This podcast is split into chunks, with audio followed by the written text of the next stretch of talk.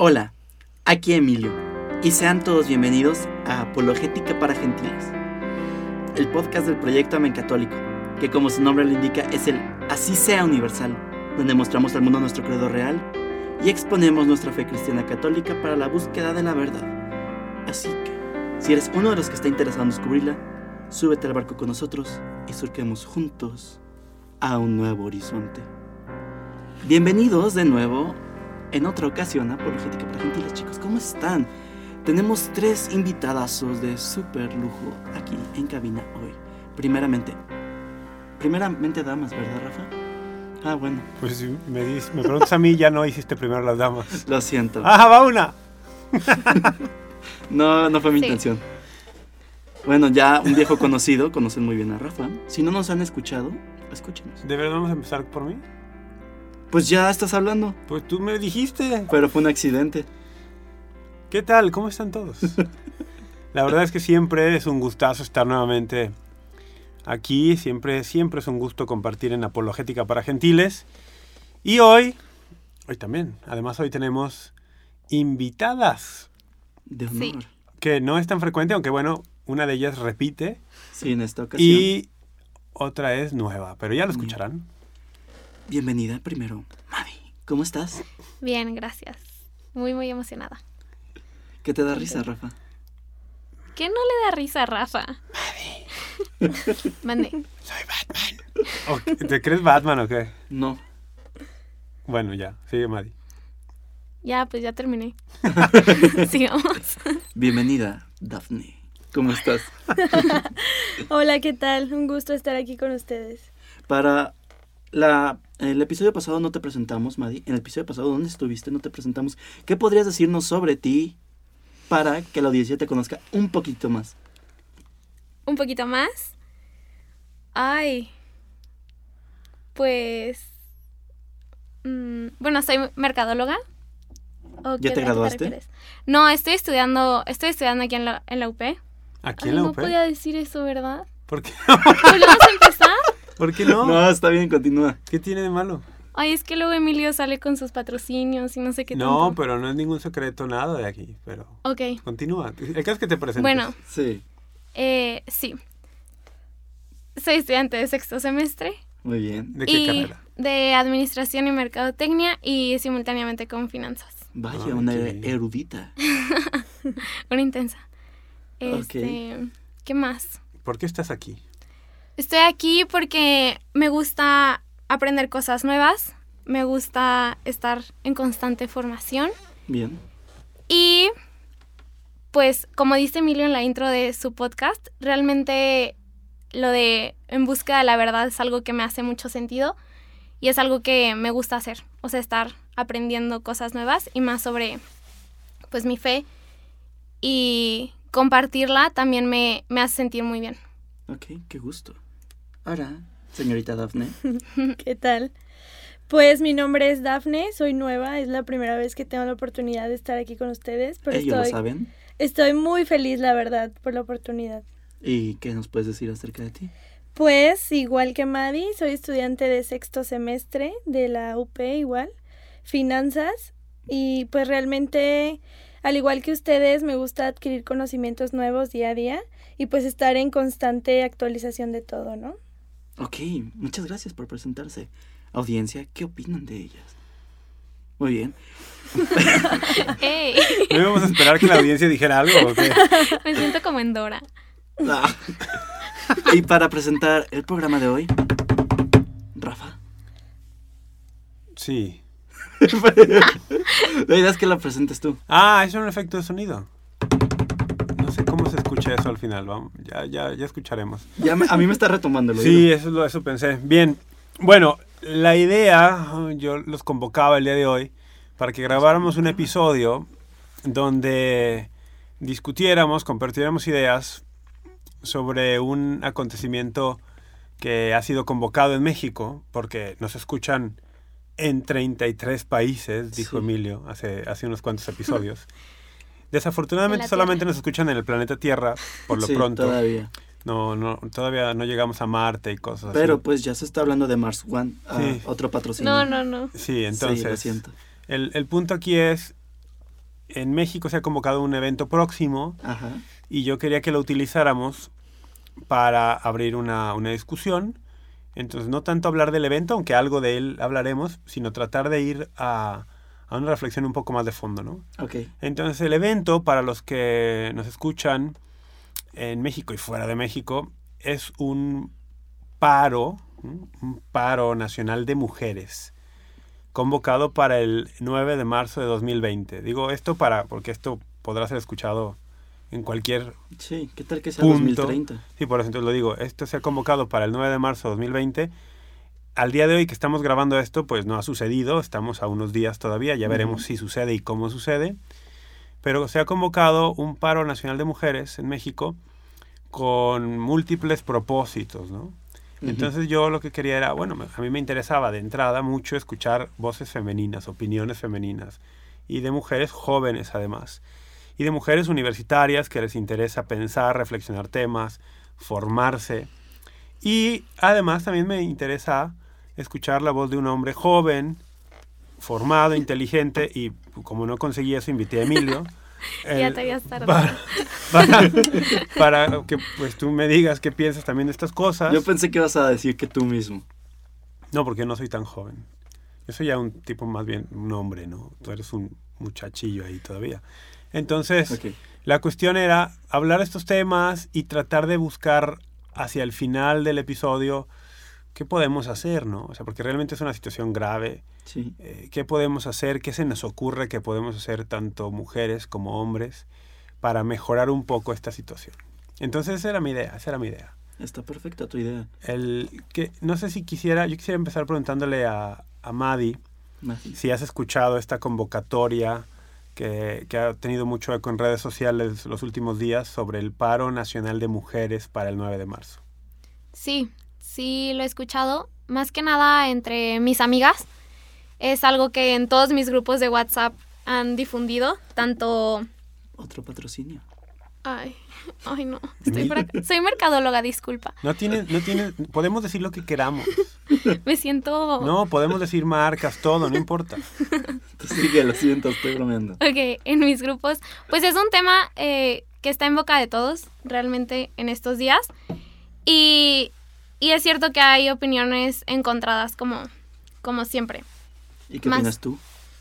Espera, ¿cómo que opiniones encontraste entre las, entre tus amigas? Sí, no sobran los comentarios de los niños. Ah, O pero sea, esos no son hombres. amigas. No, Sí. o sea, bueno, mis grupos de amigas y amigos. Ajá. eh, sobre que esto es algo como que no tiene chiste o que como que al caso.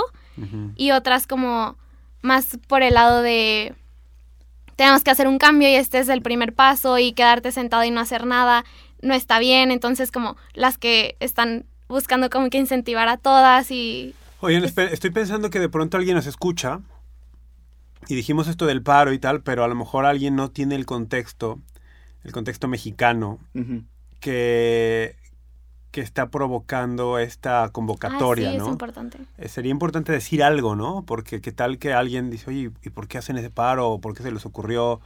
Ah, digo, hay muchas causas, ¿no? Pero decir algo básico, ¿no? No sé, ¿tú tienes alguna idea de esto, Dafne? ¿Por qué están convocando esto? Pues la verdad yo opino que es más que nada una manera de manifestación, como una rebelión hasta cierto punto por parte de la mujer, del decir estoy aquí, este no me están valorando como tal, se me ha pisoteado mucho, se ha dañado mi integridad, entonces pienso que más que nada es como una manera de rebelión de decir ya basta, o sea, O sea, los acontecimientos que están provocando esta reacción son es un entorno de un entorno de violencia, eh, de, de casos muy dramáticos, muy duros, muy Sí, yo pienso que, que va mucho de la mano con lo que han pasado en estos días, lo de las niñas y todos estos casos, ¿no?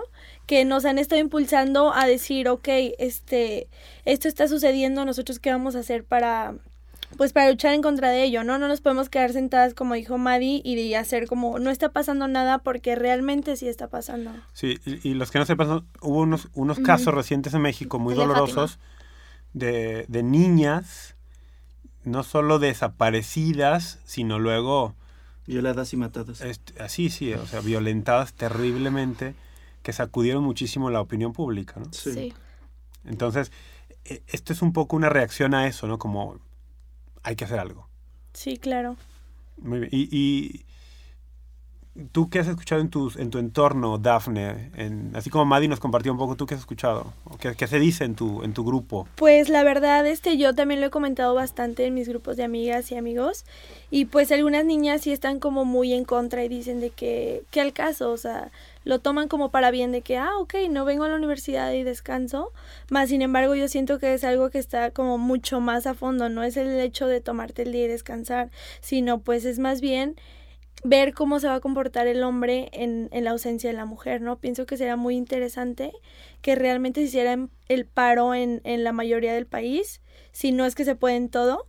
Yo lo personal, en, en los negocios que, que yo trabajo, sí se va a dar el Día de la Mujer y estaría interesante, ¿no? Pues para ver cómo, cómo actúan los hombres. Y igual en, en mi otro grupo de amigos, pues llegan a comentar de que, no sé, están a favor, ¿no? Porque pues sí es una manera como de, de decir y de ver la importancia que el, pa- que el papel que juega la mujer en, en el mundo, ¿no? Como de, pues de toda la onda. Yo lo vería también como un efecto muy económico. Ya saben, soy financiero y mi mente va a eso. Estamos hablando de la mitad de, de la población tan siquiera en México. Y hacerla improductiva un día va tan siquiera a despertar a las autoridades a decir, chales, no, no recaudamos sí, sí. tantos ¿Crees impuestos. Que, ¿Crees que las autoridades digan así, chales? bueno, sí, ¿eh? ¿Puedo Ahora- comentar libremente? ahora que lo pienso, no, dejémoslo así. El, oye, te, iba a, te iba a preguntar algo, es que decías la mitad. Sería interesante, bueno, para otra ocasión, ¿no? Estadísticamente. Ver qué porcentaje de la población económicamente activa es, es femenino. Ah, Porque, o sea, vamos, por, 52, o sea, la, 48. sí. la algo mujer, así. ¿cuánto? Según yo era 52, De hombres 48. y 48 no, mujeres. No. 52 mujeres. No, pero esa es la estadística de, Ah, demográfica. económicamente activa. Esa es la Sí, demografía. económicamente. Yo digo de la son- población económicamente activa, yo supongo A que es un poco más de hombres. Supongo, ¿eh? a lo mejor no. Dafne está peleando con el Me micrófono. estoy dando un Ojalá lo con el pudieran ver. micrófono. Ojalá lo pudieran ver. Pero bueno, mientras Maddie busca alguna cifra por ahí, Vale. el, este tema va a estar bien interesante a ver qué, qué sucede y cómo, y cómo se desarrolla, ¿no? Porque ciertamente yo no recuerdo en fechas recientes en México una manifestación o un movimiento o una expectativa, por lo menos en redes sociales, tan grande por una convocatoria.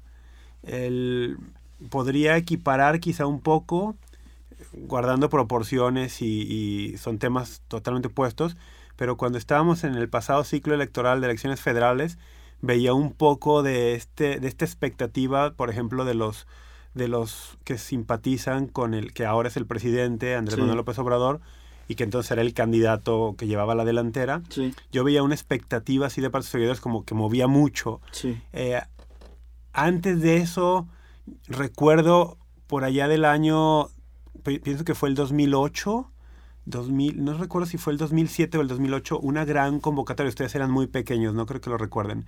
Pero en 2007, si no me equivoco, hubo una gran convocatoria, también a partir de unos hechos de violencia que hubo en el país, a una gran marcha por la paz y también hubo mucho movimiento en aquel tiempo.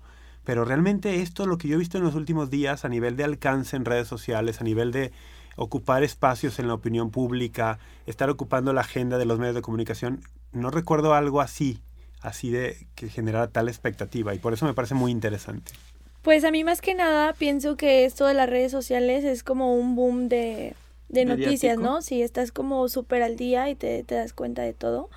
Y pienso que esto es algo bueno que, que nos ha venido apoyando, o ahora sí se dio el correcto uso, pues para darnos cuenta de cuál era la situación actual de la seguridad y todo lo que ha estado pasando. Entonces yo opino que gran parte de, de que del impacto que está que se está dando, pues es por las redes sociales, ¿no? Porque estamos al, al minuto y estamos viendo todos los posts y nos damos cuenta de todo. Pienso que eso también ha, ha venido ayudando mucho. Sí, sí. Y Madi nos encontró por ahí unas Sí, ya. cifras. ¿De ya qué son? aquí son del INEGI, según yo. Instituto Nacional de Estadística y Geografía. Ah, ese no es patrocinio, ¿verdad? Ah, pues, Es broma. Eh, patrocinio totalmente. en el 2019, el 40% de la población eh, En económicamente México. activa en México eh, está conformado por mujeres y el 60%, o sea, la mayoría, por hombres. Bueno, pero no está tan cargado. Yo hubiera pensado No. que sería más la disparidad, fíjate. No, es... Es que en México muchísimas mujeres son parte de la, de la población económicamente activa. Sí, es mucho. Espera, no es del INEGI, ¿eh? ¿De quién es? Es de la Secretaría del Trabajo y Previsión Ah, Social. bueno. Está bien. Sí, es son datos más confiables, sí. Sí. El, a Emilio, me interesaba esta idea, solo redondearla un poco. Claro. El, o sea, un, un paro con todo lo que eso implica puede tener un impacto económico, pero ¿eso a un gobierno le puede, le puede importar? Si fuera a largo plazo, sí. Pero como solo es un día, realmente solo lo que afecta es la recaudación del IVA, el ISR y el IEPS, que son impuestos que la gran mayoría de los países tiene y conoce. Este afecta al gobierno por Pero el IVA, el, el IVA lo veo muy claro, ¿no? En, el consumo, El consumo. pero en el ISR, ¿por qué afectaría un día? el ISR, negocios que tengan mujeres, Pero, ah, tú dices que, que paguen...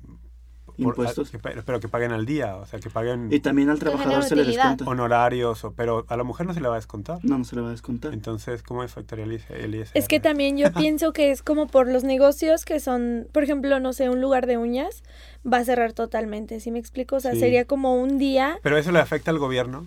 Pues es un... No, o le afecta a la dueña del negocio. A largo plazo, sí. Sí. Ese es mi punto. Solo a largo plazo Sí, afectaría. si se como unen es un fuerzas, día, pienso que sí, sí. Como es un día, realmente no creo que tanta, O sea, tenga tanta afectación. Va a tener un, un impacto y luego, ahora, estamos viendo un día, pero esto puede convertirse en un- otro día la siguiente semana y otro día la siguiente. O sea, no sabemos qué va a pasar después. Económicamente, me encantaría decir que ojalá y no llegáramos a eso. ¿Por qué? Porque ahí sí tiene un efecto de desaceleración, desaceleración, desaceleración La económica. Y de por sí en México, tan siquiera en México el crecimiento es nulo. Estamos en cero, Y si si no nos menos. desaceleramos, pues vamos a ir a negativos. Ya estamos Bien. posiblemente negativos, según el Bueno, INEGI. bien, bien. Entonces, eh, bueno, bueno, quería cerrar el tema económico, ¿no? El posible impacto. Entonces, el... A ver, vamos a, vamos a meternos a las preguntas más... Yo quiero ir más al fondo, ¿no? O sea, estamos... Hay un contexto de violencia generalizada en México, o sea, Sí. no solo contra la mujer, sino un un contexto de violencia generalizada. Sí. Y hemos visto casos muy dramáticos y muy crueles de violencia específica contra mujeres, ¿no? Sí. Niñas, adolescentes, mujeres ya grandes. El, ¿Por qué creen que se dé esto? O sea, vamos a, vamos a tratar de... ¿qué se nos, qué se nos? ¿Por, por qué creen, ¿Por qué creen que vivimos un contexto de violencia tan... Ay, es que no sé ni siquiera cómo describirlo, ¿no? Aberrante. tan aberrante, tan descarnada. O sea, es casi a veces es surrealista. ¿Puedo empezar yo? Sí. Yo creo y estoy casi seguro que 100% responsabilidad de los gobernantes. Yo sé que cada persona tiene que ir por lo suyo, pero últimamente lo estamos viviendo, sobre todo en este último sexenio, una ola de crecimiento a la inseguridad cañonamente en crecimiento en nuestro país. Algo que no se había visto, inclusive han sacado cifras de comparativas de la Revolución Mexicana en 1910 ahorita y tenemos números más rojos ahorita. sí. Tenemos más población también. Sí, estoy de acuerdo, estoy completamente de ¿Son acuerdo. porcentajes? Pero ahí estaban en guerra. Sí, pero... Ok, tú dices que el gobierno 100%. No 100%, Pues pero sí, tiene, sí, Dijiste tiene, 100%. sí lo dije, una disculpa, pero sí tiene una gran carga de responsabilidad porque es, un- es, es correcto que no están haciendo su parte de trabajo. Que es, para mí el gobierno tendría que estar muy reducido en ¿Qué, general, qué sería el trabajo del gobierno en una situación así? proporcionar seguridad. Ahora, el, por ejemplo, pa- a muchas mujeres las matan dentro de su casa, Sí. su Sí, pareja yo- sentimental. ¿Cómo puede el gobierno hacer... Si no, yo pienso que va casa? más enfocado a, a la familia, ¿no? A los valores. A ver, Sí. vamos a buscar raíces, ¿no? ¿Por qué está pasando esto? sí. Pues yo pienso que, que se origina en el hogar, ¿no? O sea, todo este conflicto es más como trastornos mentales, porque yo así lo veo, porque se me hace muy, muy delicado. Entonces es como una persona que ya desde la infancia trae como, pues ciertos vacíos, cierta debilidad, cierta ausencia de amor y empieza a hacer como todo este tipo de actos en contra de la sociedad, en contra de las demás personas, inclusive en contra de la misma familia. Yo pienso que más bien donde empezamos a, a identificar el problema es en la casa. Pienso que tenemos que trabajar más desde las familias, desde que ya no existen los matrimonios, las familias sólidas, o sea, como que ya cada quien está agarrando por su lado y ya no hay idea de, de lo que se debe llevar en el hogar, los valores de la familia. Siento que todo, pues. sí, todo lo esencial está realmente perdido. Buena Ok, anotación. o sea, tú lo, tú, Sí. lo, tú lo llevarías a una cuestión una crisis familiar. O sea, Sí, vemos una bien- crisis social que tiene origen en una crisis familiar. Pues Sí, es que la familia pero- es el núcleo de la de- Claro, de sí, la claro. Yo pienso que los cimientos de toda persona, o sea, se dan en su casa, es tu familia, y ahí es donde pasas la mayor parte del tiempo, ¿no? Ahí es donde ves lo que está bien y lo que está mal, y donde aprendes como, pues, a moverte, a identificarte, a saber cómo, cómo hacer las cosas y cómo Sí, comportarte. ¿no? ¿Quién eres? Claro, sobre todo quién eres. ¿Quién eres y cómo se vive con otros? Exactamente. A mí me gustaría hacer un comentario. Bueno, hay una frase, eh, como un dicho popular, que dice, detrás de un gran hombre hay una gran mujer. Acabas de echarte encima todo el feminismo. Espera, Pero qué bueno No, que fue una mujer la que lo dijo. no va, no va en ese sentido. A ver, sino cuéntanos en que, cuál va. bueno, a mí una vez me, me explicaban, o sea, sobre la importancia de el amor a, a, a ti misma, como cuando estás, por ejemplo, yo lo viví en la, en la adolescencia, cuando estás como teniendo las bases, digamos, de, de tu autoestima, que como bien dice Dafne, se sustenta en familia, o sea, que es en como donde empieza, empieza a vivir tus valores familiares. Eh, y pues te vas desarrollando como persona, ¿no? Pero algo que me llamó muchísimo la atención es cómo me decían que cuando el, el diablo logra tentar a la mujer, Puede hacer con la sociedad lo que quiera. O sea, algo así eh, entendía, no sé, ¿sí sí me doy a entender o Pues no? lo vemos nada Lo ven sus caras. Pero, porque Sí, sí. la mujer, no por, o sea, la que trae vida es la mujer. O sea, tú dices que la mujer tiene un rol esencial. Ajá, Sí. ese es mi Sí. punto. Y si logras destruir a la mujer, si logras corromperla, puedes ir destruyendo la sociedad, porque es como una base súper fuerte. O sea, la mujer es un pilar muy, Mm. bueno, un pilar muy, muy importante en la sociedad. Ajá, más no lo veo como solamente necesitamos mujeres en el mundo, no, tampoco voy por el feminismo Radical. radical, no, no estoy de ese lado, sino que si una mujer, o sea, si te pones a pensar en una familia, la, la mamá juega un rol muy importante, Sí. porque es el papá quien, también, pero sí, sí, entiendo Sí. lo que vas. pero, o sea, ella es quien, o sea, el que ella dé vida, da- tiene una conexión diferente Sí. con los hijos que la que tiene el papá. Sí, claro. Que si desde ahí está mal, o sea, si la mujer no se encuentra eh, con su dignidad reconocida, o sea, si no capta el valor que tiene, es difícil que lo pueda así transmitir a sus hijos. Y si no, y si ella misma no se reconoce el valor que tiene, por eso el, el hombre puede, pues, se presentan estas situaciones que no quisiéramos que pasaran. Ok, Va- a ver, vamos a hacer un poco de autocrítica, eh, me, das una idea, ¿no? La mujer tiene un rol importantísimo y dijiste algo que me llamó la atención, dices, quieres corromper una sociedad, pues corrompes a las mujeres de esa sociedad. Hay una idea, no, no sé, en, en los tiempos de Stalin o algo que iba más o menos por allí. Si quieres corromper una sociedad, corrompe a las mujeres. Hagamos un poco de autocrítica Ok. o bueno, ustedes hagan un poco de autocrítica, ustedes mujeres. Son mujeres, son jóvenes, son universitarias. ¿Qué ven ustedes en el actuar de la mujer hoy, al menos en los círculos que ustedes tienen acceso, que contribuya a esta falta de respeto hacia el lugar de la mujer, hacia no tener en cuenta la dignidad de la mujer, que porque vamos, todo esto viene de a la mujer muchos la consideran un objeto y que se puede hacer con los objetos lo que quieras, porque eso es lo que hay en el fondo de los asesinatos y las violaciones, ¿no? Sí. Es un objeto y yo Sí, hago lo claro. que quiera, ¿no? El- ¿Ustedes ven algo en las mujeres como una especie de autocrítica? Que digas, oye, pues en lugar de ayudar la causa de, de que nos vean con respeto y con valor y con dignidad, a lo mejor ciertas actitudes o ciertas creencias están, están yendo en contra, están jugando en contra. Yo primero. bueno, pues de hecho el día de ayer estaba en una comida familiar y estaba platicando precisamente de eso. Pienso que sí, Madi, totalmente la mujer tiene un rol muy, muy importante, pero pienso que así como lo tiene la mujer, lo tiene el hombre.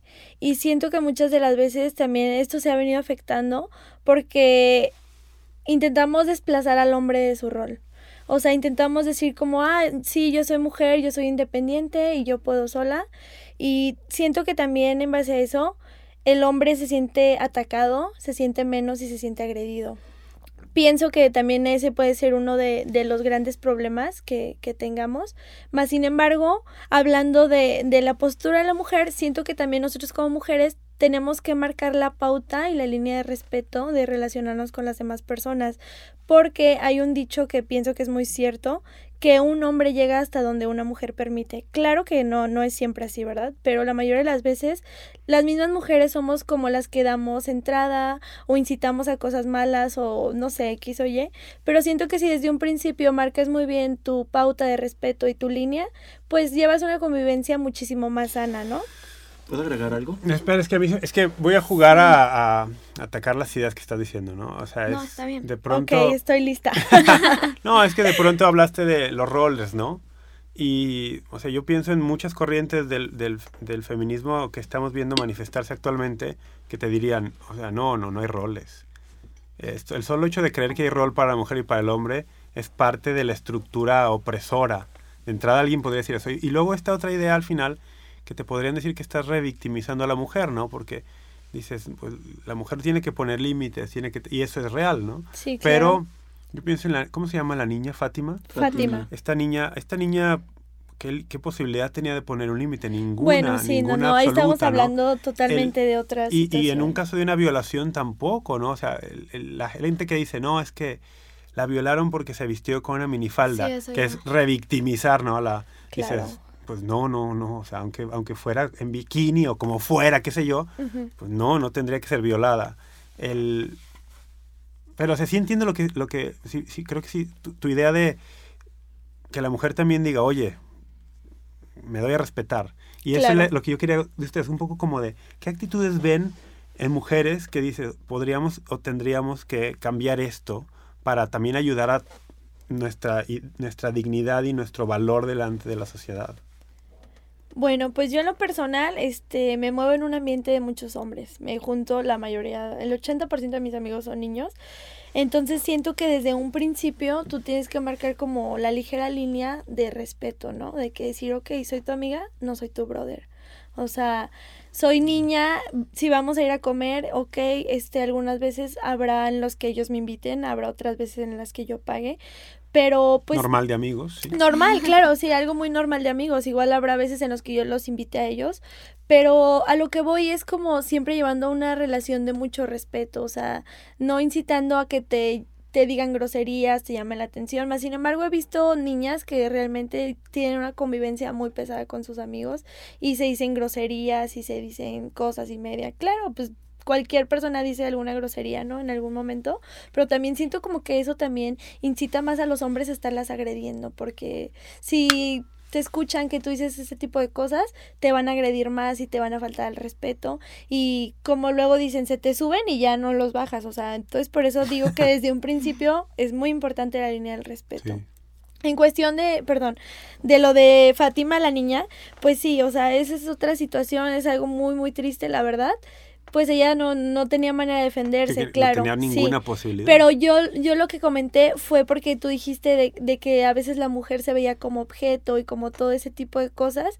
Y pues sí. ah, hacia allá iba tu comentario de Sí, más bien. marcar mi línea. Claro, Sí, marcar mi sí. línea y, y que vean bien mi postura y de que se tienen que dirigir con respeto y todo eso, o sea, no tanto como de... Sí, sí, sí, ya, ya. Sí. Va. Maddy, ¿te acuerdas de la última clase de matrimonio y familia? Sí. Ok, la, nuestra maestra en esa clase se llama Susana Ochoa. Bueno, tan siquiera en esa ocasión. Y nos hablaba de que hay tanta escasez de amor en el mundo Sí. que tú mismo, hombres y mujeres por igual, te autocosificas para buscar un, una imitación, por así llamarlo, de amor y tú solito Un te- sustituto de amor. Ajá, un sustituto de amor. Y tú solito te das, te entregas esto en una relación sexual. Y, y es tan común hoy en día que mi- me pongo a pensar y digo, pues es que muchos hombres, a lo mejor bestias salvajes, piensan que eso es normal y que todas las mujeres deberían complacerlos a ellos por el simple hecho, por una cosificación que se ha dado a las personas. A ver, ya que tomaste la palabra, el No, autocrítica, autocrítica de los hombres, Emilio, Vaya. ¿qué crees que los hombres hemos hecho mal que ha provocado esta situación tan terrible. O sea, no es solamente los hombres, no es un error pensar que esto es culpa solo de los hombres. Así sí, no es. claro, es. O sea, en el mundo, las cosas que van mal es por, por todos los que vivimos en el mundo. Y en el mundo vivimos hombres y mujeres. Entonces, pero en concreto, o sea, tú como hombre, como universitario, como joven, ¿qué ves? ¿Qué actitudes ves en, tus amigos, en ti?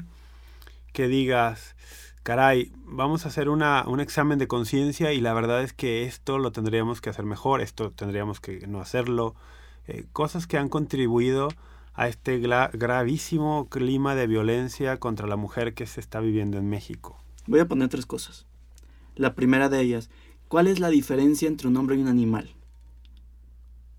Hay muchas, claro. El hombre es racional y el animal es más por instinto. Sí, el hombre se puede controlar y el animal es puro instinto. Y los hombres hemos perdido esa capacidad de... gen- Bueno, muchos hombres han, per- han perdido esa... Bueno, no la han perdido, simplemente la han dejado olvidada, esa capacidad de generar virtudes y dejarse llevar simplemente por los instintos volviéndose un animal. Por eso mi referencia antes de bestia salvaje, porque pues si un perro tiene ganas, pues va a buscar una perra. Por favor, no malinterpreten este comentario. Ok, pu- pudo haber sido cualquier otro animal, un oso y una osa. Eso en primer lugar. Y los hombres, pues no, los hombres en general deberíamos decir, oye, pues sí, es normal, tengo hormonas, pero wait a minute, it can be. Y segundo lugar, las amistades. Tienes que saber muy bien con quién manejas tus amistades, porque que estés en un grupo de amigos y que uno de ellos sabrosea a una muchacha y tú lo permitas, ¿Qué uno qué? sabrosee. La- Espera, espera. ¿Qué es eso? ¿Tú lo entendiste, Dafne? La verdad no, me dio mucha risa. ¿Qué es- ah, fue- explícalo de forma... que todo el mundo lo Me entiende. No, espera. que nada No solo que todo el mundo entienda, pero también contemplando que nuestra audiencia puede ver algunos niños. O sea, explícalo en términos que se puedan decir en un micrófono. Perdón. ¿Qué es? Un hombre que esté contemplando a una mujer con deseos indebidos. Contemplando, o sea, viéndola, ¿Como con mirándola. morbo? Es Con mucho Pero morbo. mirándola, te refieres mirando. Viéndola y comentando respecto a su Ah, figura. o sea, no, cosas o sea, no es un acto físico. No, no es Ah, un acto ok. físico. Es que yo no sabía qué pensar de de ese verbo, de ese gerundio Raro. tan ¿Qué fue lo que dije? Sabrosean. Ah, Sabroseando, era, es un gerundio. Sabroseando. Es por Es Es un gerundio del, Oh, del wow. infinitivo sabrosear. Como cuando pasa un albañil y le grita cosas a una mujer, eso es un sabroseo, Pero por ejemplo. no todos los albañiles hacen No. eso. Terrible No. generalización. Sí, no, Yo no dije que todos, Los dije cuando uno. Los universitarios también lo hacen. Entonces, a ver, pero regresas al punto. Tu idea era, eso es algo que es criticable. Sí, pero todavía no termino con la Ah, ok, tercera. sigue, sigue. A ver. El ejemplo de los padres. ¿Cómo trata el papá a la mamá? Eso mucho el hijo lo ve y lo va a imitar, decir, esto es normal, mis papás se pelean, pues ¿qué voy a esperar yo con una mujer? Me voy a pelear con ella. Otra cosa, claro que hay hombres que rompen esquemas, que es como, se pelean, yo no quiero eso en mi vida. Y eso es muy admirable, claro. Pero en un gran común denominador es imitar a lo que los padres hacen. Ah, creo que acabas de dar en un- una clave importantísima. El, yo estoy convencido que es rol de los hombres, de los varones, de los padres, pero no solo de los padres, de los hombres en general, eh, criar hombres, educar hombres virtuosos, eh, yo diría caballeros. O sea, porque el hombre nace, pero el caballero se hace. Exacto. Y, y- y yo Wow. creo, y yo creo Rafa que 2020. y yo creo que es el que hace el caballero, o sea, sí, la mamá influye mucho y sí, claro, pero el, el que le dice, y, solo con verlo, como tú mencionas el ejemplo, de, esto es un caballero, es el, es el ejemplo de papá. Pero no solo de papá, el- la comunidad de hombres. El, eh, Aristóteles, oh, no, a ver, vamos, ya no sé si es Sócrates o Aristóteles decía, para educar a un niño se requiere toda una ciudad. O sea, todos influyen. Sí, Entonces, es un ambiente. Es también, exacto, es un ambiente. Entonces, ¿quién, ¿quién hace que el niño se convierta en un caballero? Su papá y los amigos de su papá Sí, claro. y sus los hermanos. tíos Ajá. y tal. Y, y- y porque si- serviría de mucho que viera al papá siendo un caballero. Pero si luego los tíos y los primos y, y el ambiente sí, claro, social es no, una labor conjunta, Es una ¿no? labor de, de de todos. entorno. es Sí. de todos, del, del entorno. Pero me gustó mucho esa idea de, del ejemplo del padre, la responsabilidad del padre en autocrítica. Yo diría que los hombres, los papás, han dejado esta barra muy por debajo, han dejado mucho que desear en esta labor de educar caballeros y, y también el entorno en general, ¿no? O sea, me, me- me gustó mucho esa idea.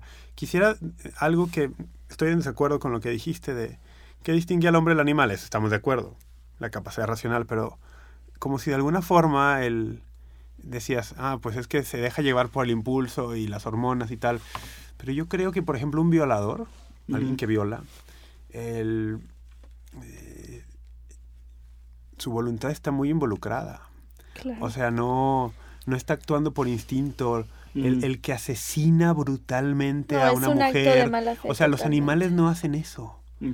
Entonces, ah, vamos a tratar de, de ir cerrando esto y, y quiero algo que yo tenía muy en mente que quería compartirles. Mm, No es una cuestión nada más de educación, que es importante, de ejemplo, que es importante, pero es que acá estamos viendo una voluntad pervertida, Sí. una inteligencia usada para mal, el, el, el- el- el- el fondo o la raíz está más, a- más allá de lo que estamos discutiendo y la solución también. Este es un problema del alma, mm, es un problema en el corazón. La efectividad. El, hay, que, hay que sanar el alma para que pueda sanar la voluntad, para que pueda sanar el intelecto. No solo del hombre, de la mujer también. Sí. Y, y desde la, una visión antropológica cristiana, el, el único que puede sanar e- e- el alma, el corazón de donde sale todo esto, tanto en el hombre como en la mujer, es Cristo. O sea, de, de fondo no hay, otra, no hay otra solución real, porque podemos proponer un montón de cosas. Podemos proponer un montón de cosas y que serán buenas, ¿no? Que el gobierno mejore la impartición de justicia, Claro. que el gobierno acabe con la impunidad, que sí, sí, que los hombres eh, pongan mejor ejemplo a sus hijos, sí, sí, que la mujer no se venda o no se promueva como un pedazo de, de- de carne, como ciertos espectáculos tipo medio tiempo del Super Bowl, cosas así. El, sí, sí, pero de fondo, eh, el único que te puede sanar es Cristo, ¿no? Pero, Madi, te veo con ganas de decir algo. Sí, es que, o sea, en tus en los argumentos que estás usando veo mucho que es como y que y que es mucho la postura que que veo que ahí me incluyo, que es como, ay, pues que ellos, que la mujer se vea así o que los hombres no lo ven así, pero lo vemos como algo externo, así como que ellos hagan un cambio que Como si yo fuera no bueno y los demás malos. como si yo no fuera parte del problema. Exacto. Y eso es algo que digo yo, o sea, que he estado pensando, porque a decir verdad es una situación que realmente nos supera, o sea, que dices tú, el problema está muchísimo más en la raíz y es una, y resolverlo de raíz es algo que está fuera de nuestras fuerzas, que solamente Jesucristo puede realmente sanar esas heridas de fondo en el alma, pero también no me gusta quedarme como con ese sentimiento de, ay, está fuera de mi poder, ya no puedo hacer nada. No, no. Porque realmente sí podemos hacer algo. Claro, con- y con la gracia tú puedes hacer mucho. Claro, no Y- estamos solos. Pero me gusta eso que dices, o sea, es, y a eso iba yo con mis preguntas hace rato, ¿no? Como de autocrítica. O sea, de qué, qué, estoy- qué he hecho yo para contribuir a esto y qué puedo hacer yo para ayudar Sí. a mejorarlo. Sí, a mí, bueno, de lo que decían sobre, bueno, lo que decía Emilio sobre los impulsos y el instinto, y también lo que decía un poco Dafne sobre el darse a respetar, el como mujer, qué, par- qué podemos hacer nosotras. En, o sea, a mí me, me gustó mucho una, una vez que me contaron de un estudio que se hizo sobre el, los, sobre el cerebro, el cerebro del hombre en específico. Aquí les ponían a los hombres, eh, les ponían, primero, en la primera parte de la prueba era poner a los hombres a, a ver una mujer eh, con poca ropa, ¿no? Y veían que las partes de su cerebro que se activaban eran las mismas que se activaban cuando usaban una herramienta. Sí. Y eso se traduce que cuando un hombre ve a una mujer así, es usar, o sea, no se prende la parte de amar en su cerebro. Por otra parte, cuando, cuando le ponían a, a una mujer, este, bien vestida, que a diferencia de la otra, pues estaba cubierta, vestida pudorosamente, en el cerebro del hombre lo que se, lo que se prendía, eh, las áreas que se prendían en el cerebro, eran las mismas que cuando cuando te enamoras, cuando buscas como entablar una relación y les preguntaban, cuando ves a esta mujer, ¿qué quieres hacer con ella? Y decían de que no, pues quiero conocerla, quiero pues tener una relación con ella. Y cuando y por otro lado, cuando era la mujer así pues vestida impudorosamente, se puede decir. Impúdicamente. Impúdicamente, este decía, pues quiero, como decía Emilio, pues se la sabroseaban o... sí.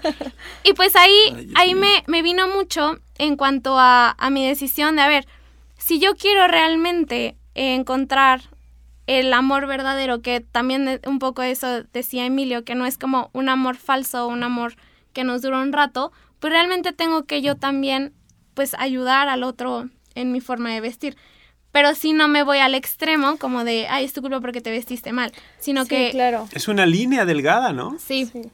Daphne, sí. No, pues sí, es un poco un balance. Se me hizo muy interesante eso, Mari, después me pasas el, el link para checarlo. Pero sí, yo pienso que todo va de la mano, ¿no? Dicen que como te ven, te tratan y pues pues con cordura todo, ¿no? Ni, ni como dices tú de que el simple hecho de que ya traigo una falda pues me, me, pueden ver como herramienta, pero pues sí va mucho de la mano. es, es el subconsciente, claro, claro. Es que aquí es una cuestión de eh, hechos, con, o sea, los hechos son, no puedes, no puedes dudar, no puedes negarlos, puedes negarlos, pero te vas a topar de frente con ellos. Entonces, por un lado, usted dice, la mujer se puede vestir como quiera. Sí, sí es cierto, se puede vestir como quiera. Sí. Pero no puede elegir unas reacciones que están muy en, en en el, en, el, en el cerebro, como este estudio, ¿no? Es el hombre cuando ve más piel femenina se activan ciertas regiones cerebrales y no otras.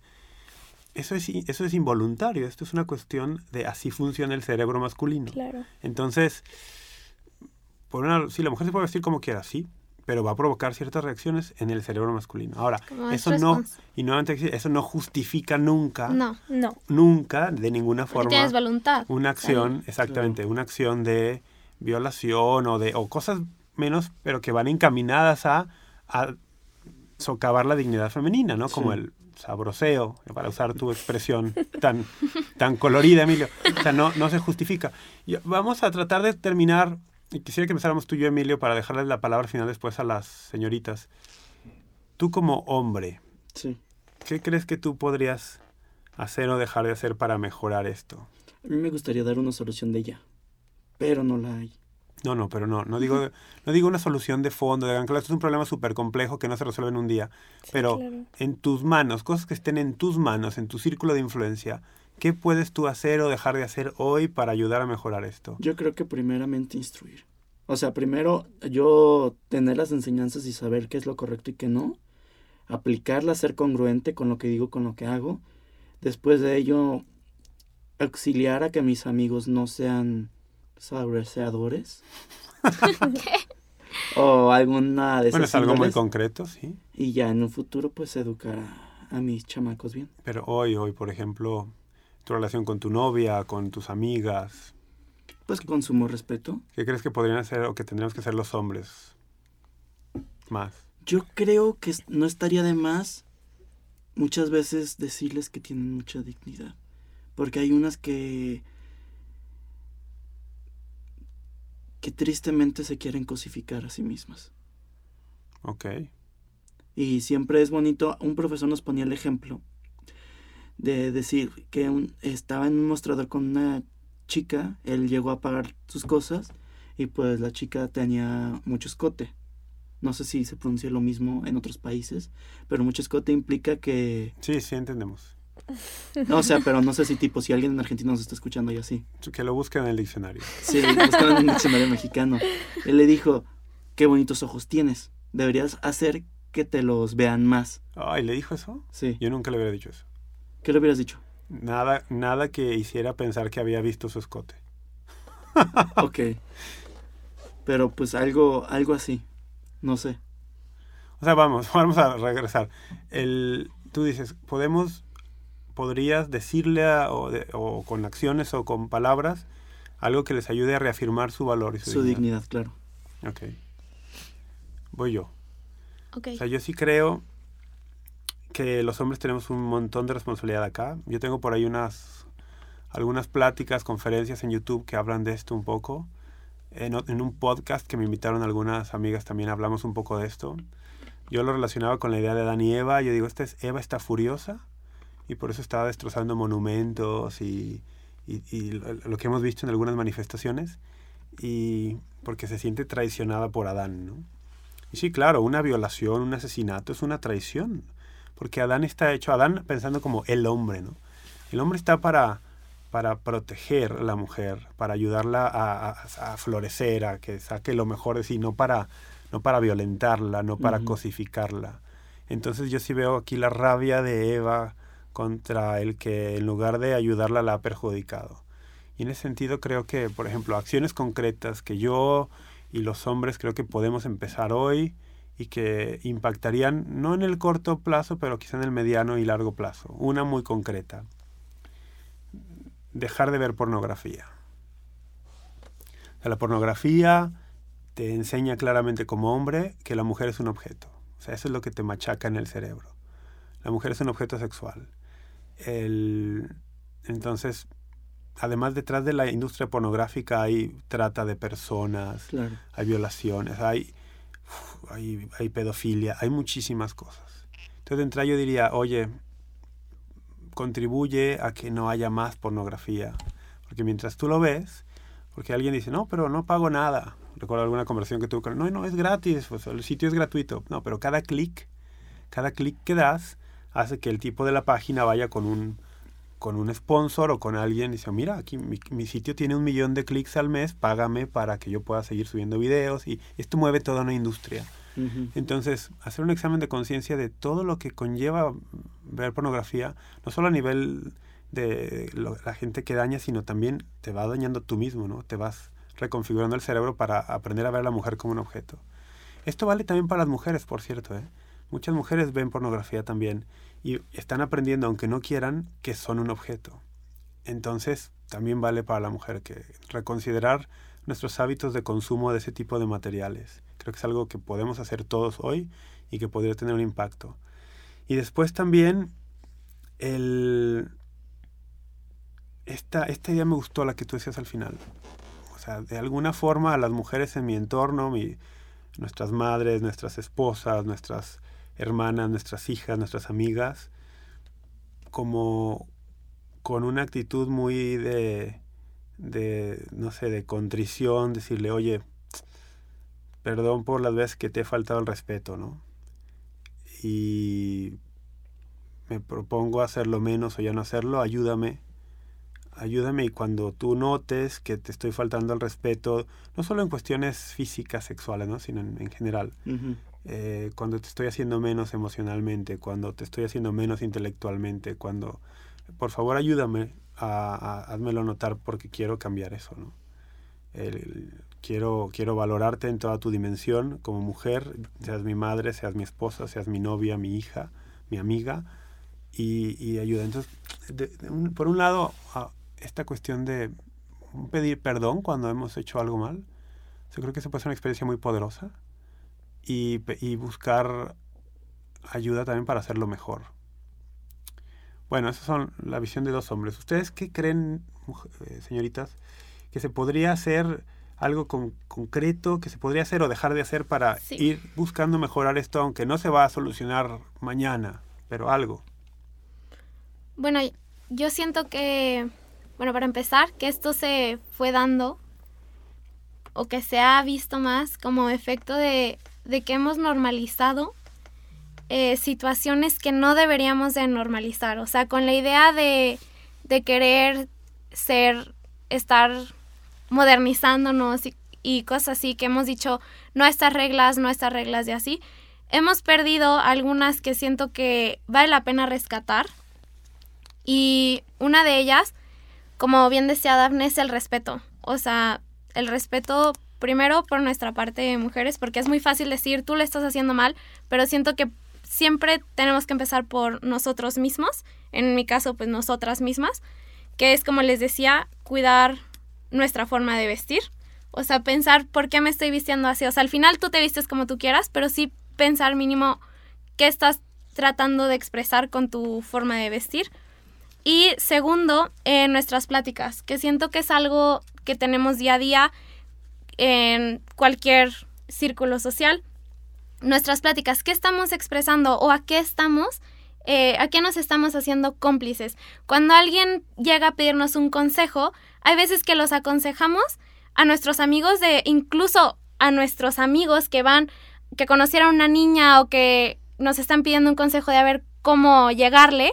Nosotras como mujeres ni siquiera somos para respetar el lugar de esa niña, que es como, ay, bueno, pues si no, si no, si no funciona, pues X, o sea, te vas con otra y tu mujer le das ese consejo a tu amigo, que dices tú, a ver, realmente le estoy deseando el bien a esa otra persona, o sea, son como, son cosas súper chiquitas, pero que luego piensas y dices, me gustaría que me lo hicieran a mí, o sea, yo, a mí me gustaría que yo siendo esa niña le dieran ese consejo al niño que quiere conquistarme, o sea, sí, claro. Cosas así. Y por el lado de los niños también como... ¿Qué nos pedirías a los hombres? Que no... O sea, es muy fácil. O sea, he estado, tengo un hermano y también he estado en conversaciones de niños que digo yo no debería de estar aquí. El cómo se expresan de otras niñas, que dices tú, a ver, esa niña es mucho más que que tenga bonito cuerpo o que le dé al gym o no, o sea, o lo que despierta en ti, en otras palabras, es mucho más que eso, o sea, estaría bien que poco a poco buscáramos, o sea, yo los invitaría también a nosotras mujeres, cuando hablamos de nuestros amigos, no nada más hablar de cosas superficiales, porque siento que eso es como en lo que hemos caído. De, o sea, lo que dice Rafa de la pornografía, el problema de la pornografía, como bien decía, escuché en, otro lado que decía, el problema, creo que lo dijo el Papa Francisco, el la pornografía, el problema no es que muestre mucho, sino que muestra poco. O sea, y realmente es que muestra muy poco, porque una persona no es nada más su cuerpo, no es nada y sus más. actos sexuales. Ajá. La reduce, la reduce muchísimo. Todas sus habilidades, todas sus. Todo su ser. Ajá, todo. Entonces, poco a poco, a lo mejor cuando te estés expresando de una niña que te gusta, o de un niño que te gusta, que no nada más digas, ay, me gusta que está súper fuerte, que pues, sí, que está muy marcado, eh, sino que también digas, es un niño súper inteligente o que es súper trabajador, admiro, o sea, que digamos, aunque sea que vayamos eh, metiendo en nuestro vocabulario palabras o cumplidos que reflejen más que lo que podemos ver con nuestros ojos. Claro. ¿Tú, Daphne? Pues ya lo dijo todo Madi, ¿no? La verdad, un aplauso, Madi. Yo, yo estoy en la misma sintonía que tú. Pienso que sí nos dejamos llevar mucho por la apariencia y es solo una presentación. O sea, las personas somos mucho más de lo que aparentamos. Hay que saber conocer a las personas y sí, valorar, como dices tú, el hecho de que sea un buen niño, que sea trabajador, que tenga valores, que te respete, todo eso es algo muy importante. Y pues bueno, yo en lo personal lo que hago para combatir pues todo este tipo de cosas, pues se empieza por el amor propio, ¿no? Yo pienso que el hecho de que yo me ame a mí misma, pues sí, es un, un, gran paso. Entonces es como aprender a respetarte, saber lo que vales, lo que mereces, lo que está bien y lo que está mal.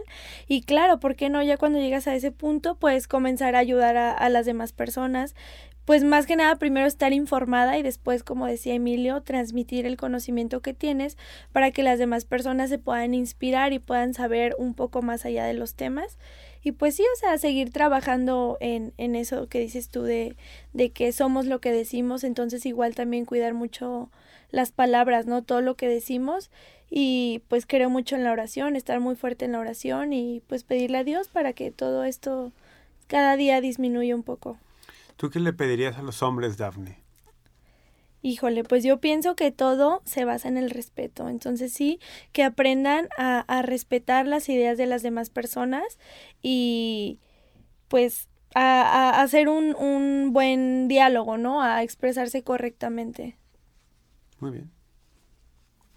Pues con eso terminamos. Yo les agradezco muchísimo a los tres que nos hayan acompañado hoy. Madi, Emilio, Dafne, muchas gracias por venir. Gracias. Gracias a ti, Rafa. Es un tema, es un tema que o sea, da para mucho, ¿no? Realmente quería, queríamos no dejar pasar este acontecimiento, esta convocatoria, para, sé, que no hemos llegado ni al fondo ni siquiera. Sí, creo que nos quedamos muy cortos. Hemos dicho algunas ideas, pero bueno, que ojalá quien nos escuche esto le mueva a reflexionar también y, y a iniciar conversaciones que puedan buscar soluciones de fondo. Esto es un problema antropológico, no sabemos quiénes somos y hay que saber quiénes somos y el valor que tenemos. Nosotros como creyentes estamos convencidos que todo hombre, todo ser humano tiene un valor incalculable porque es imagen y semejanza de Dios. Entonces, buscar discusiones que nos lleven a la raíz de los problemas, no solamente los síntomas. Con eso, ¿cuáles son nuestras redes sociales, Emilio? Arroba AmenCTC en Twitter e Instagram. Y en Facebook nos pueden encontrar como Amen Católico. Pues síganos, denle like a nuestras publicaciones, suscríbanse a este podcast, eh, califíquenlo con cinco estrellas. Si no lo van a hacer con cinco estrellas, absténganse. Y nos escuchamos en la próxima. Muchas gracias. Cualquier duda que tengan ya saben a dónde se las llegar. Bye. Gracias. Gracias, bye.